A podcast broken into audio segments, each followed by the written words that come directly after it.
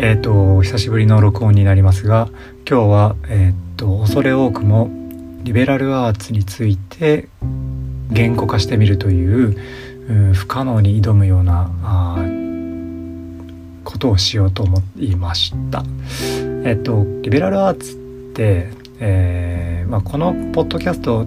聞いていただけている方はあの基本的には古典ラジオリスナーの方が、まあ、ほぼほぼあの全員だと思うので皆さんご存知かとは思うんですけど自分はリベラルアーツっていうものまあ名前は知ってたけど古典ラジオで基本的にはその重要性に気づいたので、えー、まあ、最近ですねリベラルアーツ大事だなって思ったのは。でその大事だなっていうふうに思っているものがものすごく強くてですねこれは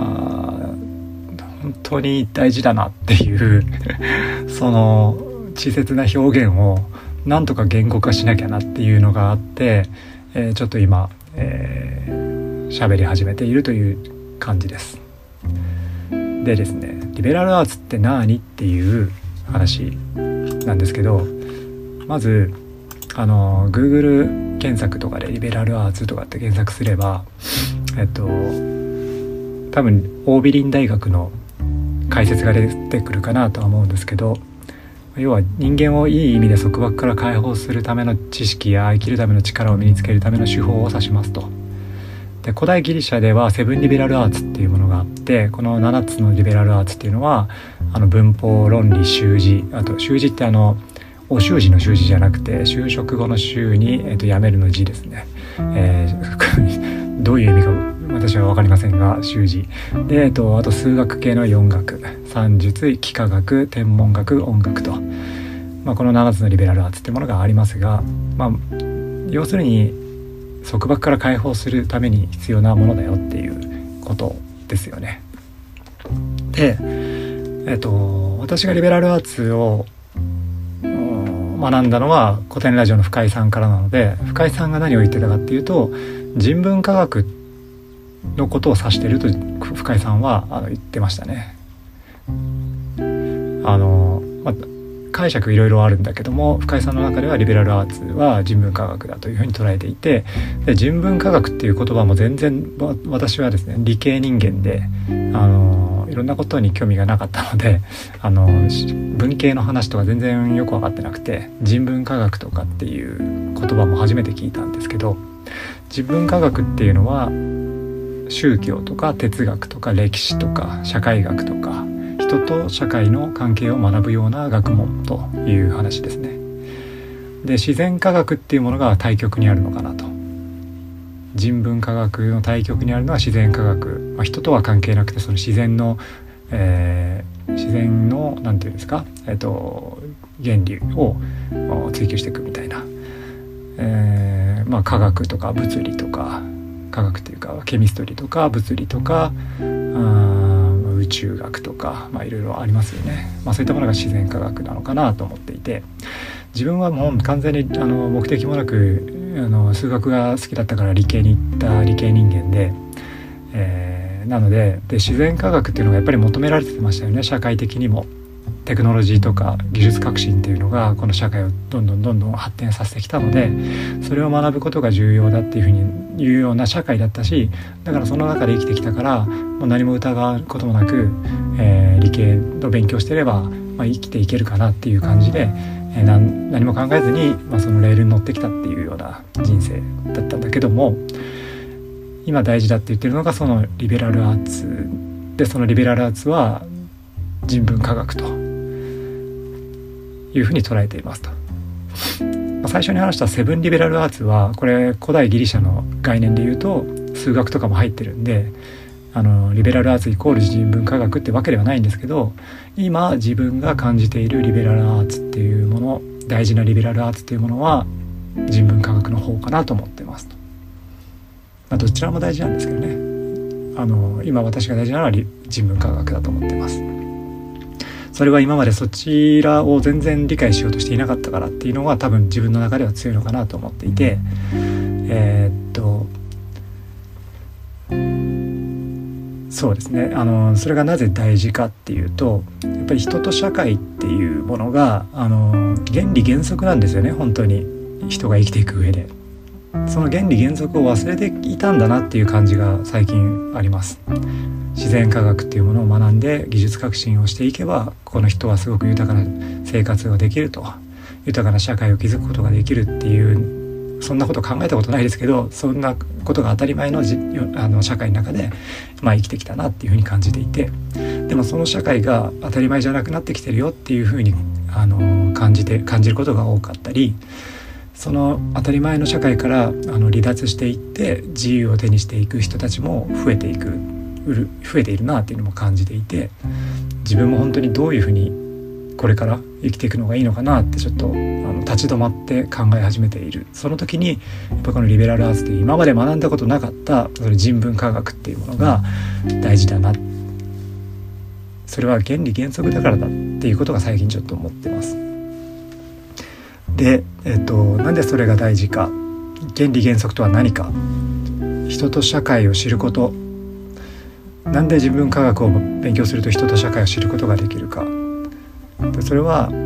人も社会も今自分が自分のことしか考えてなかったり自分の周りの社会のことばかり考えていたらそのことそれがあの理解できないっていうことなんですよね。要は自分を知るためには自分じゃないものを知らないといけない、まあ、知ることはできる。っていうか思い込むことはできるんですね。自分だけでも。思い込むことはできるけどそれが思い込みだなとかあの気づかないですよね。他の人と比較してあ自分はこう違うんだとかあこのこういうとこは似てるけどこういうとこ違うんだっていうその微妙な違いとかを理解することがすごく大事でそのために他のいろんな人ですね。人間観察も私は全然得意じゃないですけどその人を知ることで人の文脈でその人を理解すること、ね、そういう意識をもまず持つこと大事だよねと。で社会に対しても、えっと、今の社会だけじゃなくて、えー、昔の社会とかあの日本の社会だけじゃなくて他の国の社会で他の国の社会もどうしてそうなってきたかっていうのはやっぱり歴史的な背景もあるわけですよね。特に海外に行けば行くほどすごく歴史的な背景が重要なあの要素になってたりするわけでその辺も学ぶためにもやっぱり歴史を学ばなきゃいけないなというふうにも思っているという感覚があります。でそれで、えっと、歴史を学ぶことが大事だな。でそれを教えてくれる古典ラジオっていうのがものすごく重要だなって思っていて古典ラジオはその昔の歴史を楽しく教えてくれるだけじゃなくてその時のその偉人の人がどうしてそういうことをしたのかっていうのがあのただ文章を読んだだけだとあ確かすごいことしたなって終わっちゃうんだけどそうじゃなくってその当時の時代背景は今とは全然違うこんな時代背景でその時代背景を説明理解するにはその前の時代からあの、まあ、理解しなきゃいけなかったりでそれを丁寧に教えてくれる古典ラジオはそこがすごく理解した上でその人が偉人偉人がただすごいことをしただけじゃなくて不遇な時代があったりあのダメ人間なところもあったりそういう人間らしいところもありながらもこういうすごいことをしたとかそういうことを理解するとあのその当時の時代っていうのは本当にあのまあそれでもわからないですけど今まで以上にあの理解できるっていうか理解しようとしてなかったなっていうこともなんか理解できるみたいなところがあってそれを学ぶことによってこの他のものを学ぼうっていう意識がすごく高まるなって思っています。でそういうことをしていくと自分が分かるしでさらにその自分を分かろうとするためにはメタメタ視点メタ認知する必要があるんですよね自分を客観的にあの高い視座から見るようなでそういった視点で見ることができるようになって自分の今いる場所自分が今向かおうとしているところ向かおうとしている方角なんかその辺がこ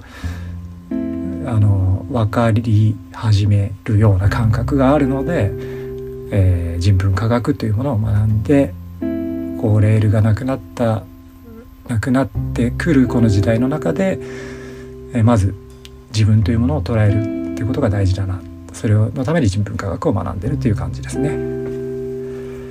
まあ、その上でさらに自然科学ももちろん今重要なねあの昔に比べたらかなりそこが発達している発展しているのでそれもプラスアルファあるといいんだろうなとは思うんですけど、えー、今はもう完全にあまり自然科学の勉強というよりは人文科学を理解する今まで理解しようとしてこなかったところを理解しようっていうところここに、えー、注力したいなというふうに思ってると。いう感じですね。まあそんなところですかねリベラルアーツの大事重要性として自分が今認知しているところとしては。えーまあ、これからもですねそのそういった意味でそういった意味でそのリベラルアーツというか人と社会の関係を学ぶことっていうのでその自分をより深く知ることっていうことこれについてはあの今年今年っていうかこれからもどんどん継続していって、えー、自分のこれからの人生をどうするかっていうのを考え続けていくっていうのは一つ命題だなと思っています。はい、というわけで、えー、結構だいぶ喋りきったなって感じはあるのでまあリベラルアーツについてはちょっと他のいろんな人の意見もあるとは思うんでそういう話も聞きながらもうちょっと自分にとって何が大事かっていうのをもう少しもっとですね、えー、具体的に考えていければいいなと思っています。はい、それでは今日は聞いていただいてありがとうございました。